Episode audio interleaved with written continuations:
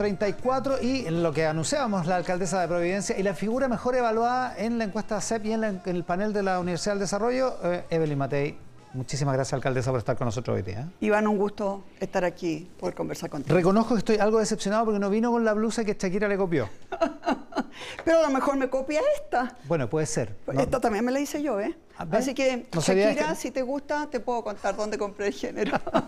no hay que descartar nada. Oiga, hablemos de... Eh, ¿Qué, le parece otra, otra encuesta en que sale primera? La que se publica bien en el Mercurio. Yo, yo siempre siento que no hay que marearse con eso. En primer lugar, eh, yo creo que la gente ve, capta que estamos tratando de hacer un trabajo serio en Providencia. Pero eso no lo hago yo, lo hace un gran, gran, gran equipo. Eh, y yo estoy convencida, digamos, que para hacer cualquier cosa bien se requieren equipos muy sólidos. Y eso lo hemos logrado construir.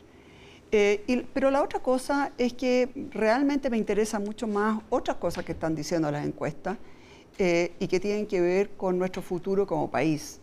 Hay una valoración muy baja de la democracia, lo cual es muy grave.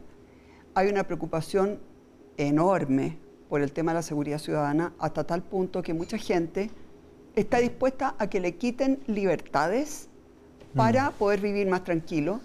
Y entonces todas esas cosas van configurando eh, un escenario en que cualquier persona bastante populista, ¿no es cierto?, pueda tratar de llegar a la moneda y desde ahí empezar a atacar al Poder Judicial. Y generalmente le dicen que son unos ineptos, que son unos vendidos, que son unos traidores, etc. Después muchas veces le quitan facultades o claramente cierran el Congreso con las mismas acusaciones de que no le están dando la plata, que no le están dando las facultades, que no pueden luchar contra... Y así, de a poco, uno de repente ni se da cuenta y perdió la democracia. Claro, es un guion más o menos conocido, dice usted. Ese es un tema muy conocido. Eh, lo hemos visto eh, tanto en izquierda como en derecha, porque el populismo y, la, el auto, digamos, el, caer, digamos, el, finalmente el eliminar la democracia no tiene color político. Pero es una cosa muy grave, porque básicamente, ¿no es cierto?, eh, son las formas democráticas las que impiden que hayan abusos de las mayorías sobre las minorías. Entonces, eso es lo que yo creo que nosotros deberíamos estar mirando y ocupándonos mucho más de quién accidentalmente o por un tiempo, qué sé yo, esté arriba o hasta abajo. No tiene demasiada importancia en este minuto. Ah, ocupémonos de otras alertas que usted ha levantado. Eh, para empezar, el tema de la salud, porque usted se refiere al tema de la, crisis de las ISAPRES, pero en función de la realidad municipal, porque hay porque los, consultorios de Providencia están ya eh, a punto de colapsar, están llenos. colapsados, colapsados. Tenemos tres consultorios grandes, los otros dos son eh, chiquititos. Esos tres consultorios ya de verdad no podemos meter ni más médicos, ni más eh, odontólogos, ni más enfermeras. No hay ni espacio físico. No hay espacio físico. Ya. Eh, hace cuatro años. ¿Qué pasó con el CEFAM ese que, había una disputa por unos vecinos que querían un huerto y otro que la municipalidad quería hacer un CEFAM? Bueno, ahí nosotros se compró un, un terreno para hacer un CEFAM hace cuatro años que estamos tratando de hacer ese CEFAM para que la gente entienda, ¿no es cierto?, lo lentos que son los tiempos en el sector público. Cuatro años tratando de construir un nuevo CESFAM. Todavía está en licitación. No sabemos si es que esta vez la licitación va a funcionar o no. Porque esa licitación la hace el gobierno central, no la hace el municipio. Esa licitación la hace el gobierno central, etcétera. Eh, y yo no estoy acusándolos a ellos, esos son los tiempos. Entonces cuando me cuatro años son dos gobiernos distintos, digamos. Claro. Pero cuando me dicen que vamos a tener que pasar de más o menos 416 funcionarios que tenemos hoy día, nosotros tenemos como 65 mil em, personas inscritas en nuestro CESFAM, como 65 mil. 65 mil pacientes potenciales, digamos. Claro, pero pasaríamos, si quiebran las ISAPRE, o cuando quiebren más bien las ISAPRE y las clínicas, a más de 170 mil.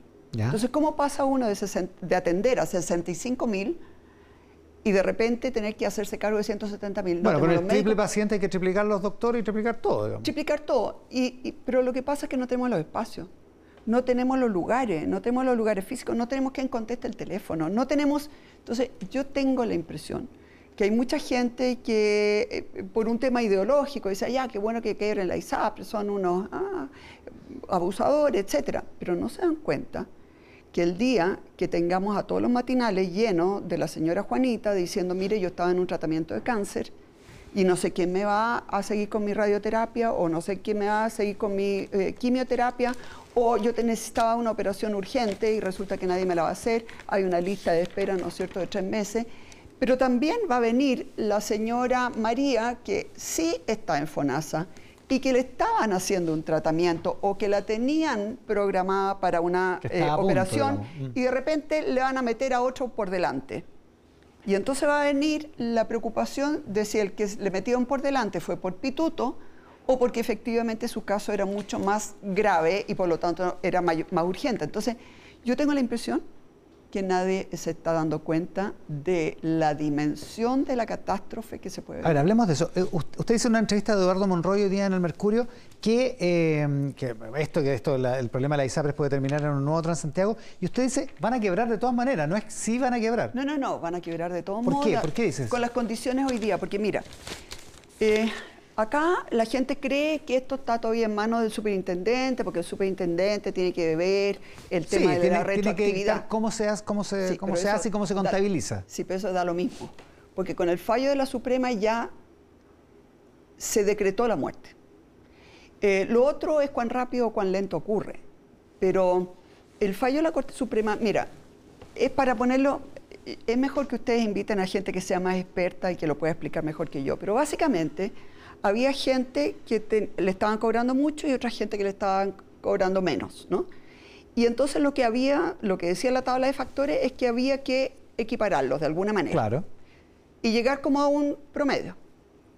Pero lo que se hizo fue que a los que se les cobraban más se les va a bajar y a esto no se les puede subir. Entonces, en vez de quedar acá el equilibrio, el equilibrio quedó acá. Y, eso, significa, eso significa que efectivamente los ingresos son menores que los gastos súmale a eso además la cantidad de licencias falsas, etcétera, súmale además la, deuda que ya tienen con las clínicas, que son como 560 mil millones de pesos, que ya existe deuda. Exacto. Eh, entonces la verdad es que van a quebrar sí o sí, salvo que obviamente que se... O sea, lo que estoy tratando de decir, esto ya no está en manos del superintendente. Si se desea evitar la quiebra, y no sé si la quieren evitar o no, se requiere legislación. Ya, usted dice, no sé si la quieren evitar o no. Usted dice, es que en el gobierno hay gente que las quiere dejar caer a la ISAPRE. A ver, el, director de FONASA lo ha dicho claramente, ¿no? Eh, las quiere dejar caer, o sea, es cosa de ir a mirar lo que él ha dicho, ¿no es cierto? Y creen además que pueden hacerse cargo de esto con un fondito E. Y yo miré lo del fondo E que esta idea de crear un fondo para, que la gente vaya con su cotización actual a, FONASA. Es que es una ingenuidad, es una falta de conocimiento. ¿Por qué? Que uno dice, ¿cómo lo pudieron nombrar director de FONASA? O sea, es eh, porque no, entiende nada. Eh, porque FONASA además no podría... imagínate que hoy día las ISAPRE eh, están perdiendo, no sé, como 300 millones de dólares al año, más o menos. Eso es lo que me han señalado. Yo tampoco puedo dar fe de todas estas cifras, no me he metido en ellas, no soy especialista, yo estoy mirando desde el punto de vista de la salud pública, de lo que me corresponde como alcaldesa. Pero tengo que hacer fe. ¿Ustedes creen que el gobierno podría poner 300 millones de dólares para que se mantengan las mismas condiciones para la gente de FONASA? Si eso es imposible, entonces la verdad es que no saben en, el, lío en que están metidos. Y la preocupación mía es que eh, efectivamente estos problemas financieros pueden de repente detonarse muy rápidamente. Lo vimos cuando quebró un banco en Nueva York y de repente vino la catástrofe en todo el resto del sistema financiero. Eh, por lo tanto, si quiebra una ISAPRE pronto, esto puede tener eh, consecuencias bastante insospechadas en el resto del sistema. Eh, médicos que van a perder su pega, enfermeras, clínicas que van a quebrar. O sea, bueno, y lo eh, peor en los pacientes que no se que, Pero lo peor de todo, lo peor de todo, obviamente, que son las listas de espera y los pacientes. Y, imagínate una persona que hoy día está con cáncer y que ya está con la angustia de tener cáncer. Pero eso de no saber si el día de mañana se va a poder seguir mm. con su tratamiento o no, eso es una cosa brutal. Oiga, vamos a hacer un corte. Le propongo que a la vuelta del corte hablemos de política. Encantado. Un rato. ¿Que le gusta a usted? No. No me diga, ahora me viene con esa. Evelyn Matei, la alcaldesa de Providencia, en Mesa Central. La pausa. De vuelta en Mesa Central, aquí en la pantalla del 13 en simultáneo con Tele 13 Radio y en todas nuestras plataformas y con la alcaldesa de Providencia, Evelyn Matei, acá en el estudio. Hablemos de política. ¿Cómo queda el gobierno, alcaldesa, después de los indultos? El gobierno yo creo que ha decidido hablarle a su grupo más duro, al que, al que apoyó a Boric en la primera vuelta. Em, y en ese sentido yo creo que se están refugiando en ese grupo, pero significa que em, se va a abrir obviamente una división que es posible que se vaya agrandando con lo que se denomina la izquierda democrática. Em, no sé si van a terminar el gobierno juntos o finalmente se, van a ir del gobierno. Eh, eso ya se empieza a notar, ¿no es cierto?, en que quieren ir en listas separadas. Em, así que eh, yo creo que esta fue una decisión política del presidente Boric de atrincherarse con su grupo más extremo eh, a costa básicamente de la credibilidad de sus socios de la otra coalición que está en el gobierno. Claro, eso puede ser muy evidente con los, con los indultos, pero por otra parte el gobierno cierra acuerdos comerciales, apoya un acuerdo constituyente que a la izquierda es imposible que la deje contenta realmente, eh, lleva adelante un proyecto de infraestructura crítica que antes les, parecía mal, o sea, digo, da otras señales que no son de atrincheramiento. Da otras señales, el tema es que para la población lejos del tema, o sea, el tema, ¿no es cierto?, de si firmamos o no un tratado para la población no es importante, para, para los chilenos en general. Eh, en cambio, el tema de los indultos y el tema de la seguridad ciudadana marcan muy fuertemente lo que es la agenda. Entonces, eso hace obviamente que las fuerzas más moderadas se sientan sumamente incómodas porque justamente en el tema más importante a nivel nacional los deja, los deja colgados. Ya, yo parto de la base que usted no indultaría a estas personas, pero si se da una situación en la que usted o su gobierno termina reconociendo que se tomó una decisión sin, sin todos los antecedentes a la vista, ¿usted retrocedería en la decisión? En este caso, ¿retrocedería en los indultos? Lo que, eh, obviamente que retrocedería eh, en la medida que lo que yo haya querido es hacer bien las cosas. Pero si usted lo que quería desde un principio era más bien dejar libre a personas eh, por motivos ideológicos, porque usted cree que ellos hicieron un trabajo que era como valioso, ¿no es cierto?, en la primera línea. Em, si usted cree que eso es súper importante para sus socios más duros, entonces obviamente que no va a retroceder. Y porque, yo tengo que no va a retroceder. Y, yo no sé si serán esos los motivos, pero evidentemente en los indultos hay una convicción del presidente, que por otra parte tiene derecho a tenerla. Yo hoy día leía, por ejemplo, la entrevista que le hicieron en un diario al nuevo ministro de Justicia. Y él dice que los pasos administrativos que se dieron están bien dados. Con todo respeto, señor ministro, eso me imagino, espero, es como lo mínimo. Pero no es eso lo que está en juego. Lo que está en juego es qué tipo de país vamos a querer. De acuerdo, hay, hay un problema político y de señales políticas, incluso hasta ético. Exacto. Pero el presidente tiene derecho, le digo, a tener esa convicción, a creer que esto es correcto el presidente tiene derecho, y eso es lo que lo muestra efectivamente, ¿no es cierto?, en un eje en que le va a dar el gusto a la gente más dura, a la gente más extrema de, centro, de, izquierda, perdón, a la gente más dura de izquierda, y eso es lo que va a poner a la centro izquierda o a lo que se llama la izquierda democrática en, una posición eh, cada vez más inconfortable, yo diría que en algún minuto insostenible. A propósito de en la figura presidencial, ¿usted cree que esto podría, debería escalar hasta una acusación constitucional contra el presidente Boric? Me pasa que lo que él dijo, que fue básicamente cuestionar completamente el trabajo y, e intrometerse en el trabajo de otro poder, el Poder Judicial, yendo esencialmente en contra de lo que significa la separación de poderes en democracia, eh, obviamente que es lo más grave que he escuchado de parte de cualquier presidente. Lo hizo en una declaración, no en el decreto. Lo hizo en una declaración, pero finalmente lo dijo igual y como presidente de la República en una declaración que fue oficial. Em, así que que se, que se ha ganado un, por lo menos una, un cuestionamiento en cuanto a a su proceder como presidente de la República eh, con respeto o no respeto a, la democracia y a la separación de los poderes, o sea, es evidente que él transgredió normas muy complicadas.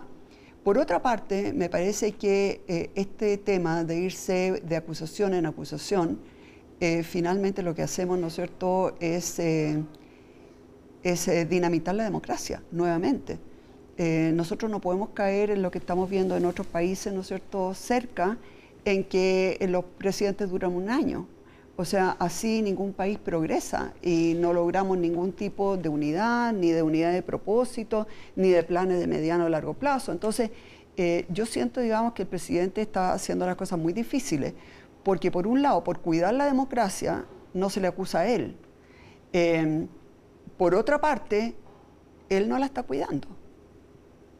¿No está cuidando la democracia? No está cuidando la democracia. O sea, con esas declaraciones en que él cuestionó el proceder de otro poder del Estado, obviamente que es de las fallas más, es de los ataques más complejos y más delicados que yo he visto de parte de un presidente a un sistema democrático. Ahora, cuando el presidente retrocede después y dice que toma nota de lo que la Corte Suprema le envía como mensaje, en ese sentido, ahí sí está cuidando la democracia. Yo creo que distintas personas tomamos eh, eh, esas declaraciones de distinta manera. Eh, yo hubiera esperado decir, lo siento, no debí haber, yo creo que cuando uno cree que se equivocó, lo lógico es decirlo explícitamente. Lo él dijo, sí, muy de acuerdo o algo así fue, ¿no cierto?, con la nota que me mandaron, pero no dijo, me equivoqué y no debía haberlo hecho. Yo creo que mientras más explícito, en temas tan delicados como eso, uno pediría mayor, eh, mayor eh, detalle. Se habla mucho de la falta de experiencia en el gobierno. De hecho, el eh, expresidente Lago, en una entrevista en la tercera de hoy de Claudia Álamo, eh, habla de eso. Dice, este es, una, este es un grupo de gente muy joven que andan buscando dónde están los teléfonos en la moneda todavía. O sea, eh, me, me despectiva la frase, pero, pero, pero alude precisamente a esa falta de experiencia. ¿Usted cree que esto es un problema de falta de experiencia? No. Además de. o sea, no yo creo que este es, un tema, este es un tema ideológico. Ellos creen que la gente que estuvo, y lo dijo acá la diputada que estuvo recién, ¿no es cierto?, acá, lo dijo bastante explícitamente. Ellos creen que esa gente que estaba eh, saqueando, incendiando, atacando, etcétera, eran personas que estaban haciendo lo correcto. Y por lo tanto merecen indulto. Ese es el tema. Ese es el tema. Ahora, yo diría que el 75% de los chilenos no creen eso. Y por eso que yo creo que están, ellos se están refugiando en ese 20-25% que tienen de gente más extrema. Pero a eso se le agrega lo que decía el presidente Lago, que efectivamente es una falta de, oficio que llega a dar penita. En ese sentido, usted lo ha, eh, lo, ha, insinuado hace un rato. ¿Usted cree que Carolina Toá, que la gente del socialismo democrático que está en el gobierno, están cómodos con esta situación? No puedo creer que estén cómodos de verdad no, no, no, no. Eh, la ministra Toa ha hecho un esfuerzo súper grande, ¿no es cierto?, por efectivamente mm, tener una mesa de seguridad ciudadana.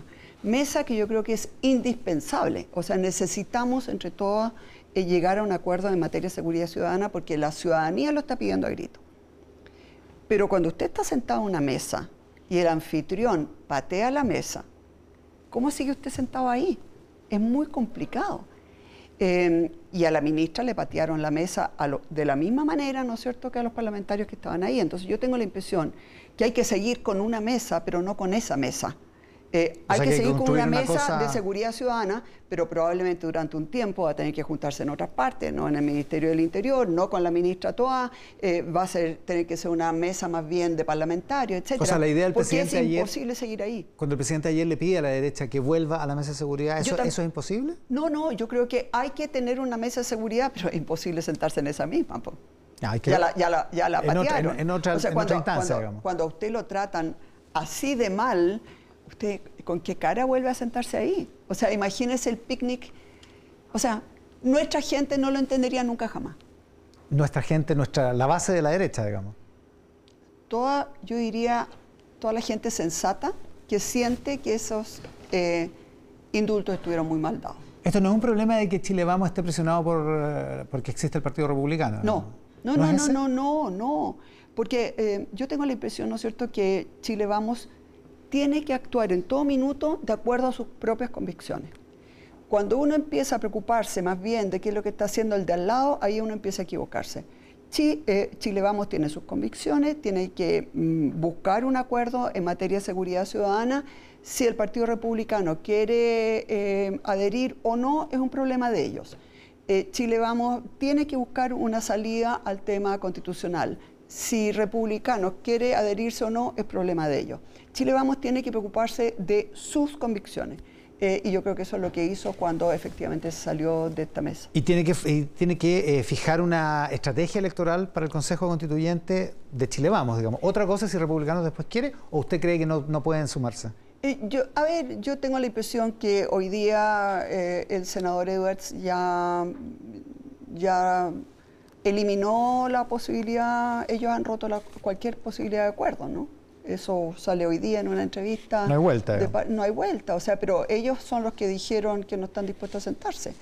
Eh, es una gran pena, pero lo que pasa es que nosotros necesitamos, ¿no es cierto?, un país. Mire, lo que nosotros nos estamos jugando acá, en realidad, para ponerlo bien clarito, nosotros podemos tener gobiernos de un extremo y después de otro extremo y después de nuevo del primer extremo, irnos de bandazo en bandazo acusarse los unos a los otros que son eh, vendepatria, los otros a los unos que son unos traidores, tomarse eh, el Capitolio, tomarse como en Brasilia, ¿no es cierto? Ya, ese es un escenario para Chile.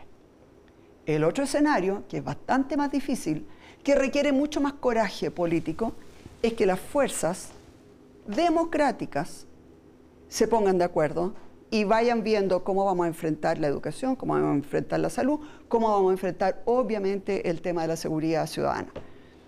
Eso es lo que han hecho países como por ejemplo Alemania cuando deciden los socialdemócratas eh, gobernar junto con los demócratas cristianos. O en Israel cuando decide el Likud gobernar junto con el Partido Laborista. Son momentos muy raros, muy especiales, de mucho peligro. Pero es posible que en algún minuto tengamos que pensar en un gobierno de todas las fuerzas democráticas, más allá si son de izquierda o de derecha. Una especie de gobierno de unidad nacional. Cuando usted dice las fuerzas democráticas, ¿a quién deja fuera? A los, que quieran quedar fuera. Y cuando digo a los que quieran quedar fuera, son a los que usan eh, métodos inaceptables, como por ejemplo este señor con megáfono, ¿no es cierto?, que va a gritarle a la gente de la UDI y que lo acusa de, de vendedor, de vendido, de, de, traidores. los eso, del eso está... Bueno, eso es claramente método fascista. Los ciclistas, los ciclistas furiosos, eso es método fascista, eso no es democrático. Y cuando... Y a cualquiera que use ese tipo de lenguaje, a los que se vayan inmediatamente a acusaciones constitucionales, como lo hicieron 14 fueron las acusaciones constitucionales, mm, los que hoy día están gobernando, ¿no es cierto? Eh, y que defienden a la primera línea como, como personas que estaban haciendo algo que había que hacer y por eso merecen ser indultados. Esos son los que deben quedar fuera. ¿Republicano? Bueno, republicano tiene que decidirse si quiere quedar fuera o no. Si en el fondo le, va a encontrar la razón, porque Cast ha hablado en contra del Pancho Malo. Sí. Pero los demás no. Entonces hay que ver. Pero eh, hay varias personas que hoy día ya por suerte no están en ese partido, pero que uno los escucha y dice, bueno, este de verdad no es democrático, que fueron electos pero que ya no están. ¿Como quién? ¿Gonzalo de la Carrera? Como Gonzalo de la Carrera, obviamente. O sea, uno dice, esta persona no cree en la democracia. Y entonces yo la verdad es que, bueno, si él en algún minuto se convirtiera a la democracia, bienvenido. O sea, aquí no se trata de dejar nadie fuera, pero sí se trata de no aceptar ciertos métodos que pueden ser ya claramente fascistas o pueden ser de alguna manera eh, reñidos con la sana convivencia, eh, porque al final nosotros, por ejemplo, en Providencia, somos cinco y cinco los concejales tenemos un concejal comunista, tenemos dos concejales del Frente Amplio. Lo que yo veo en, ello, eh, uno que es de la democracia cristiana y la exalcaldesa, es que ellos tienen visiones distintas de la realidad. ¿Por qué? Porque han tenido una vida distinta, porque estudiaron otra cosa, porque... Pero si uno entiende que ellos muchas veces aportan, aportan una visión que uno no es capaz de ver, eh, y entre todos se busca una solución, eso es bastante mejor, ¿no es cierto?, que estar todo el tiempo denunciándose como, como traidor. La alcaldesa de Providencia, Evelyn Matei, esta mañana, este mediodía, en Mesa Central. Alcaldesa, le agradezco muchísimo la gentileza. ¿eh? Un gusto, que esté muy bien. Nosotros despedimos esta edición de Mesa Central, le robamos algunos minutos a Chantal Aguilar, que viene con la conducción de Tele 13 tarde. Yo iría me voy de vacaciones, así que los próximos domingos Álvaro Pachi va a estar en la conducción de Mesa Central hasta el final de esta temporada. Que tengan un estupendo domingo. Muchas gracias por estar ahí. Hoy nos vamos con los Jaivas, porque hoy se cumplen 20 años desde la